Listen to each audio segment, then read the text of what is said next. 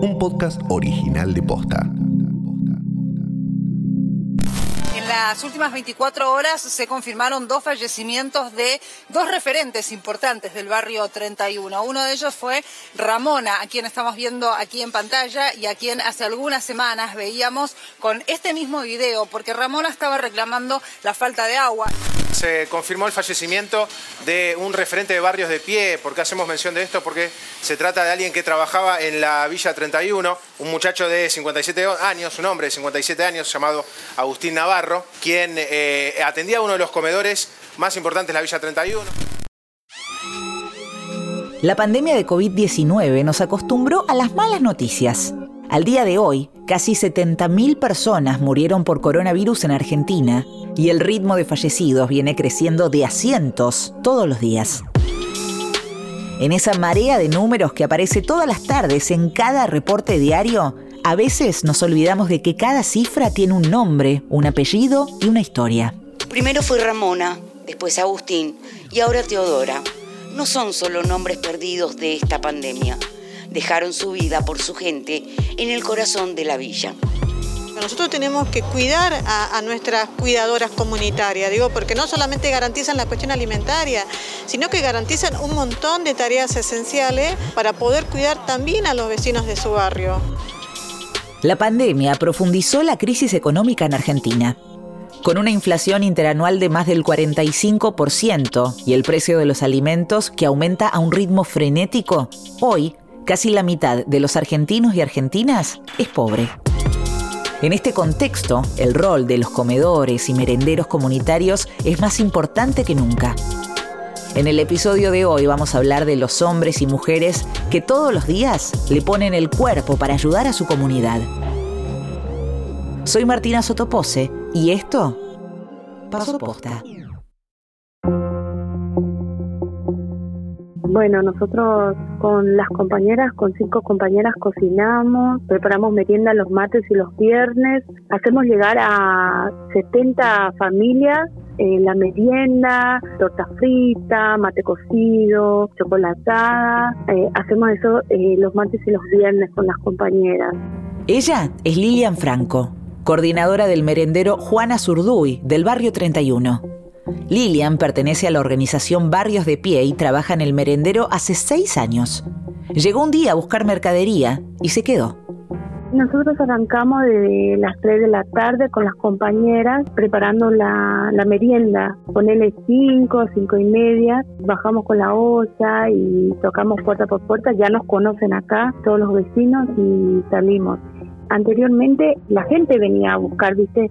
Salimos con la mesa en la puerta y venían eh, los vecinos a buscar. Ya los chicos nos conocen acá en el barrio.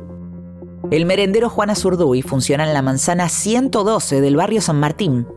Lilian cuenta que el año pasado, al principio de la pandemia, recibieron algunas cajas con mercadería del gobierno de la ciudad, pero que eso después se cortó. Solamente como llega harina, ¿viste? Tratamos de hacer eh, las tortas fritas, pero también queremos cambiar, ¿viste? Por lo menos hacerle llegar eh, eh bizcochuelo o, flan o eh, otras cosas más, ¿viste? Para los chicos.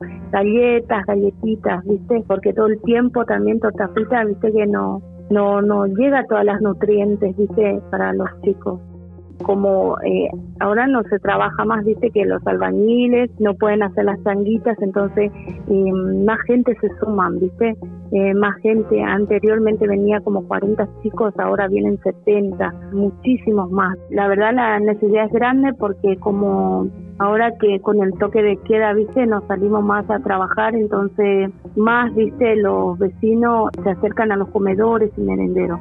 Y la verdad el gobierno de la ciudad que recorta toda la mercadería, ¿viste? En los comedores llegan menos menos raciones y esto que no, no van a salir más a trabajar, la gente se acerca en los comedores a comer, ¿viste? A buscar comida, un poco de mercadería.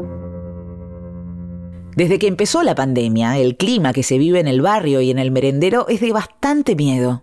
La falta de agua y espacios verdes, y sobre todo el hacinamiento, hacen que sea muy difícil seguir los protocolos y los vecinos del barrio quedan muy vulnerables frente al virus. Lo mismo pasa en otras partes de la ciudad de Buenos Aires, como la Villa 20 o la 11114 y también en algunos barrios del conurbano bonaerense. Eh, nosotros tratamos de, de, usar los barbijos, los protocolos, viste, de, usar eh, lavandina, alcohol en gel, tratamos de usar los guardapolos también con las compañeras cuando salimos a repartir. Y eso también es nuestro pedido, viste, la vacuna para todas las cocineras, nosotros las trabajadoras comunitarias, porque eh, salimos, nos exponemos ahí y también después nos vamos a nuestras casas, a nuestros hogares y exponemos a nuestros hijos también, ¿viste? A principios de mayo, una de las cocineras del merendero en el que trabaja Lilian murió por coronavirus. Teodora Olloa tenía 59 años y vivía en el barrio 31, en la zona de retiro. Es una gran pérdida, es una compañera muy solidaria, es una gran mujer. Lilian todavía habla de ella en presente. Ella nunca falta en los últimos días de su, su vida ya en el hospital, ella se preocupaba quién lo va a reemplazar en el merendero porque su trabajo, preocupándose en mejorarse y así ya vuelve, dice quién me va a reemplazar, es una gran mujer, tuvimos una gran pérdida en el merendero. Estamos con dolor, dejó dos hijas también que están muy mal, estamos todos muy adoloridos. Por historias como la de Teodora, es que trabajadores comunitarios reclaman prioridad para ser vacunados contra el coronavirus.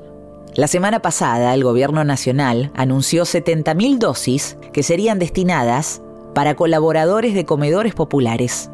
Además, el gobierno de la ciudad de Buenos Aires va a declarar personal estratégico a más de 10.000 trabajadoras de comedores y merenderos populares para que tengan prioridad dentro del plan de vacunación.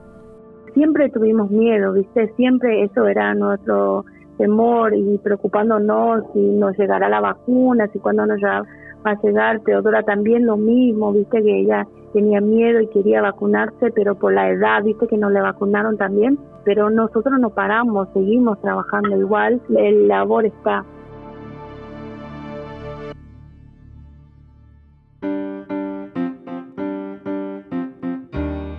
En el primer decreto eh, ya la actividad fue incorporada porque para poder circular había que tener un permiso y ese permiso que nos teníamos que hacer, porque estaba muy restringida la circulación, eh, estaba contemplada la actividad.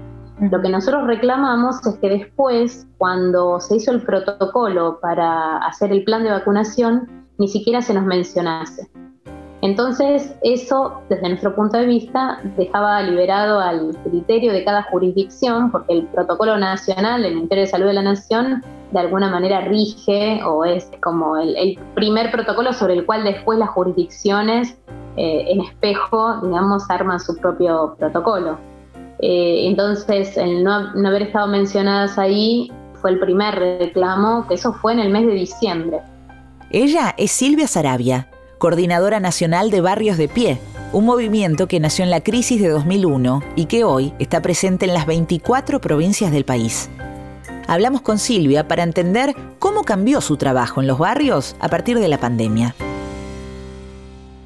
Las primeras, primeras cuestiones que nos desafiaron en la pandemia fue, por un lado, hacer un protocolo, porque en realidad los protocolos que había disponibles no estaban pensados para para las situaciones de, trabajo comunitario. Así que esa fue una. La otra fue cómo organizar y reordenar el trabajo, porque también tuvimos que cambiar de dar de comer en los espacios comunitarios a pasar a, repartir viandas, a bueno, descubrir cómo era la forma ¿no? de, de, poder realizar la tarea intentando no contagiarse. Incluso el desdoblamiento de comedores, para que no se concentraran tantas personas, no solo cocinando en el volumen de lo que se cocinaba, sino en la cantidad de gente que o venía a retirar la comida o que había que llevar y distribuirla. Bueno, la verdad que fue todo un montón de, modificaciones que tuvimos que hacer eh, a la tarea que ya veníamos haciendo y que la verdad es que era también de mucha demanda, porque no nos olvidemos que cuando finalizó el gobierno de Mauricio Macri, eh, y parte de la campaña que abordó Alberto Fernández fue eh, eh, la lucha contra el hambre. Entonces, bueno, la verdad que sobre una situación crítica aparecieron no solo la, la, dificultad económica y el deterioro y la cantidad de personas que perdieron su trabajo, sino que además eso implicó una demanda mayor a, los espacios de asistencia. Para Silvia, la pandemia no solo cambió la forma de trabajar, sino que agudizó la agenda social. Esta pandemia hay cuatro cosas que para nosotros fueron ejes principales de desigualdad que se profundizaron. Eh, una fue el acceso a los alimentos, otra el deterioro de los ingresos y la otra importante eh, es la pérdida de trabajo, pero hay una cuarta que tiene que ver con el déficit de vivienda, el déficit habitacional que hay. Es uno de los aspectos más difíciles, ¿no? Yo ando por la calle y cada vez veo más personas viviendo en situación de calle eh, y la verdad es que es muy duro. Según datos del INDEC, en Argentina hoy hay casi 20 millones de pobres. Los más afectados son los chicos y chicas. Casi el 58% de los menores de 14 años están por debajo de la línea de pobreza. Dentro de ese grupo, el 15,7% son indigentes. Yanina Tuñón es coordinadora del Barómetro de la Deuda Social de la Infancia de la Universidad Católica Argentina. Hablamos con ella para que nos explique qué rol cumplen los comedores y merenderos en este contexto. Bueno, en este contexto, en el contexto actual, tienen un rol muy importante porque, bueno, la cuestión alimentaria es un, es un tema bastante sensible en los sectores sociales más carenciados y especialmente en las infancias, que son la población más pobre entre los pobres.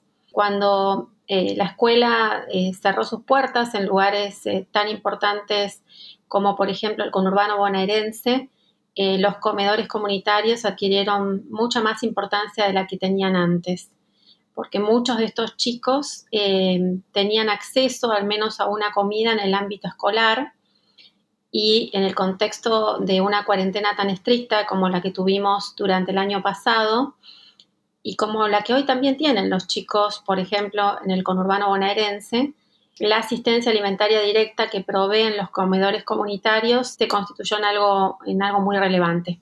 Y Anina explica que con la pandemia, la demanda sobre los comedores y las formas en las que las familias con niños acceden a la asistencia alimentaria cambiaron mucho.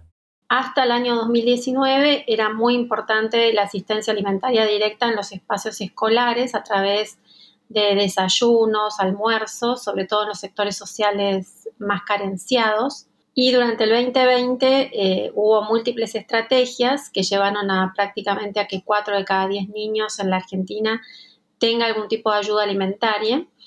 Una de esas estrategias fue la tarjeta alimentar, que es una transferencia de dinero directa a hogares con niños entre 0 y 6 años, ahora hasta los 14 se amplió.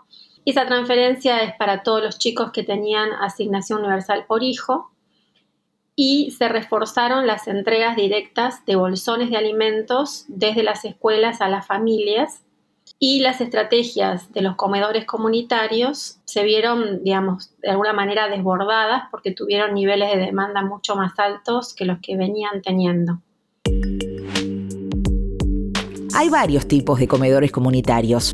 Algunos nacen de iniciativas barriales, cuando un grupo de vecinos se organiza para cocinar y repartir comida. Otros forman parte de organizaciones sociales o son esponsoreados por empresas. Y algunos tienen financiamiento estatal. hay mucha desigualdad entre los comedores, tenemos comedores de mucha mayor autogestión y por lo tanto con más dificultades para conseguir los alimentos y otros que tienen más ayudas ¿no? de organizaciones o, del propio Estado. Además, por supuesto, el contexto, ¿no? el contexto de pobreza, de recesión económica, llevó a que muchos sectores sociales que no demandaban este tipo de asistencia la empezaran a demandar. Todos los sectores sociales que trabajaban en el contexto de la precariedad, de la informalidad laboral, o incluso sectores sociales como, como las empleadas domésticas que dejaron de trabajar eh, durante la cuarentena 2020 tuvieron que eh, demandar asistencia alimentaria directa en comedores. Con lo cual, digamos, la pobreza eh, y sobre todo la situación de indigencia llevó a que sectores sociales que dejaron de tener ingresos y que algunos de ellos no son habitualmente destinatarios de transferencias de ingresos, eh, tuviesen que demandar eh, asistencia alimentaria en estos comedores. Es decir, que no, no fue únicamente el cierre de escuelas que sin dudas afectó a los chicos particularmente, sino que se vieron afectados otros sectores sociales.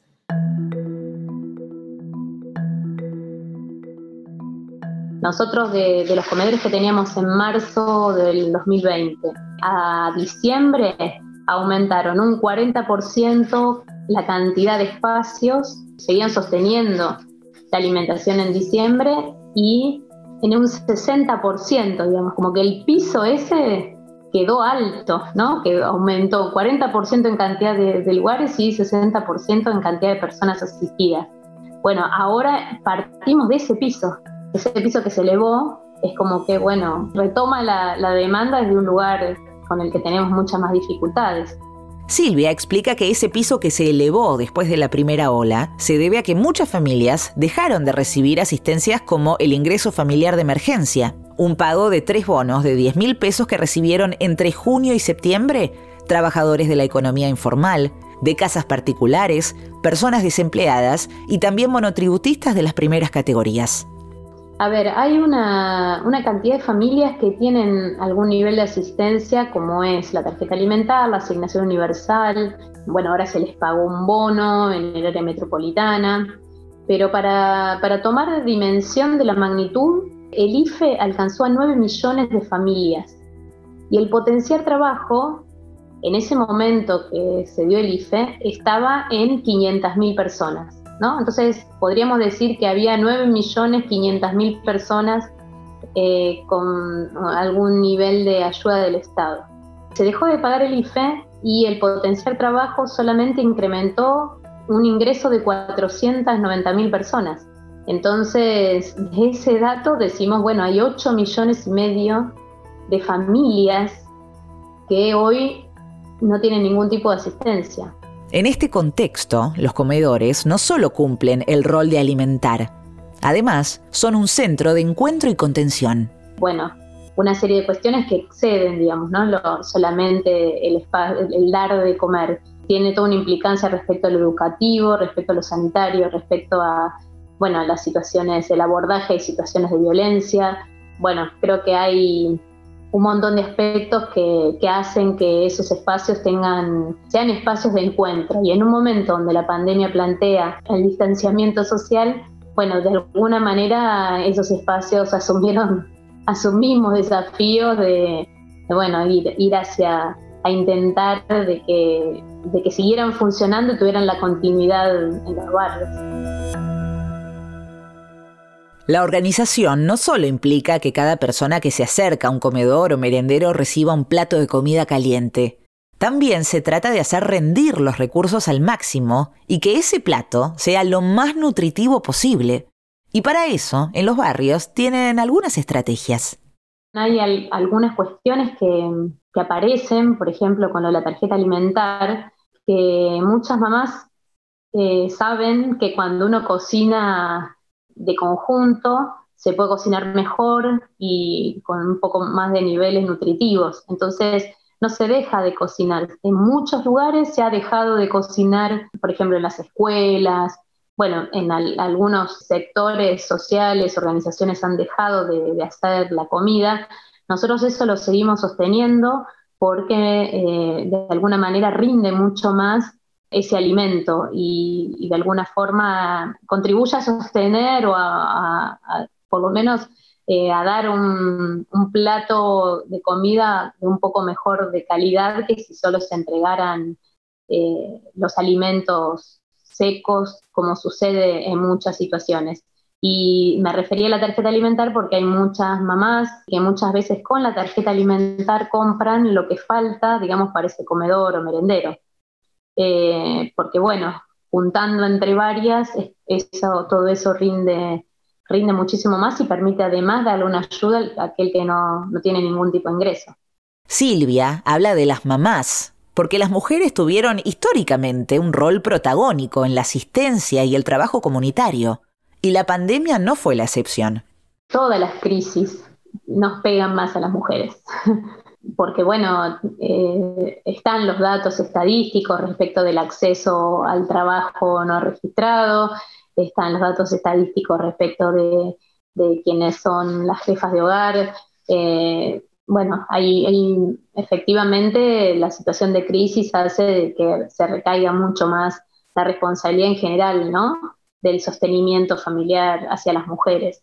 Además, bueno, en, nuestra organización eh, nosotros ahí tenemos un promedio de un 65% de mujeres y, bueno, y esto tiene que ver con que la predisposición a ese trabajo eh, comunitario, a ese trabajo de cuidados, de cuidados integral, ¿no? No solamente de cuidado de niños y niñas, sino de, cuidado comunitario, eh, en general lo, lo asumimos mucho más las mujeres. Al principio de este episodio, Lilian contó que la sensación que prevalece es la de miedo. Silvia suma la palabra desesperación esa situación es lo que nosotros, que quizá el INDEC lo pone en cifras, pero nosotros lo vemos en, las personas. Entonces es durísimo, durísimo eh, la situación que se está atravesando, porque bueno, eh, hay un nivel de desesperación, incluso las familias que consiguieron, la persona que consiguió algún tipo de trabajo, se contagia, tiene que estar aislada y la familia tiene que estar aislada y no tiene ingreso. Entonces, eso es como son situaciones realmente muy extremas. Todos los días nosotros recibimos pedidos de ayuda que nos llegan de, todos lados y nosotros no somos el Estado, nosotros somos una organización que, bueno, hacemos lo que podemos, eh, le reclamamos al Estado que, que, ayude, que, nos dé herramientas para, para poder dar respuesta, pero no, tener, no llegamos, digamos, a, todo ese universo como, como realmente vemos que se necesita.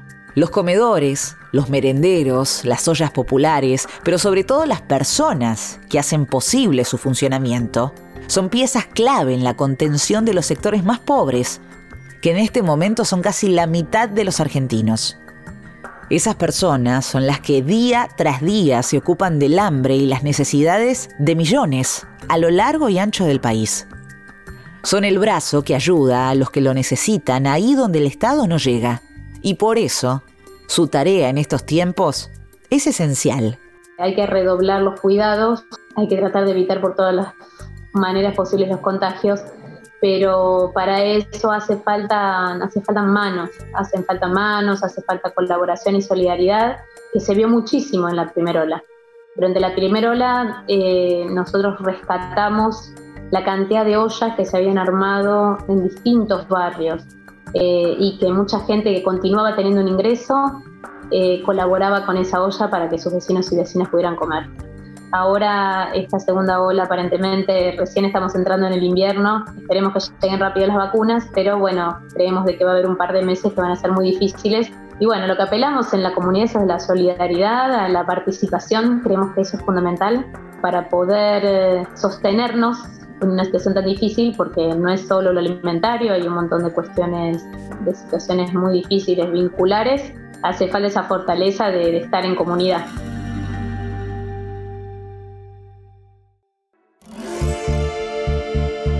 Esto pasó posta es un podcast original de posta. La producción de este episodio estuvo a cargo de Federico Ferreira. El guion es de Emilia Arbeta y en la coordinación de producción estuvo Lucila Lopardo. Nuestro editor es Leo Fernández. En la producción general, Luciano Banchero y Diego del Agostino. Encontrá un nuevo episodio todos los miércoles en Spotify, Apple Podcast, Google Podcast, Deezer y en todas las apps de podcast. Búscanos en Instagram y en Twitter. Somos arroba postafm. Soy Martina Sotopose y esto...